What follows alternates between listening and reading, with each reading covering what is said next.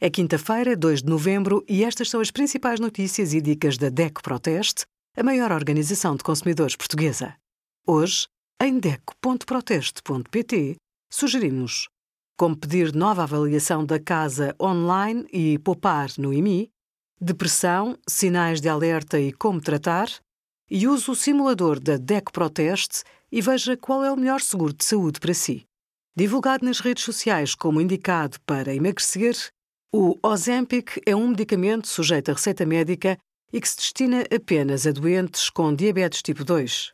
Como tal, não tem indicação clínica aprovada para ser prescrito e usado para controlar o peso em doentes sem diabetes. Alguém que o faça estará a correr riscos e a sujeitar-se a eventuais efeitos secundários.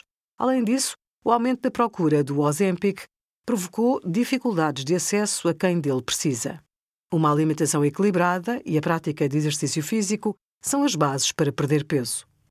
Obrigada por acompanhar a DECO Proteste, a contribuir para consumidores mais informados, participativos e exigentes. Visite o nosso site em deco.proteste.pt.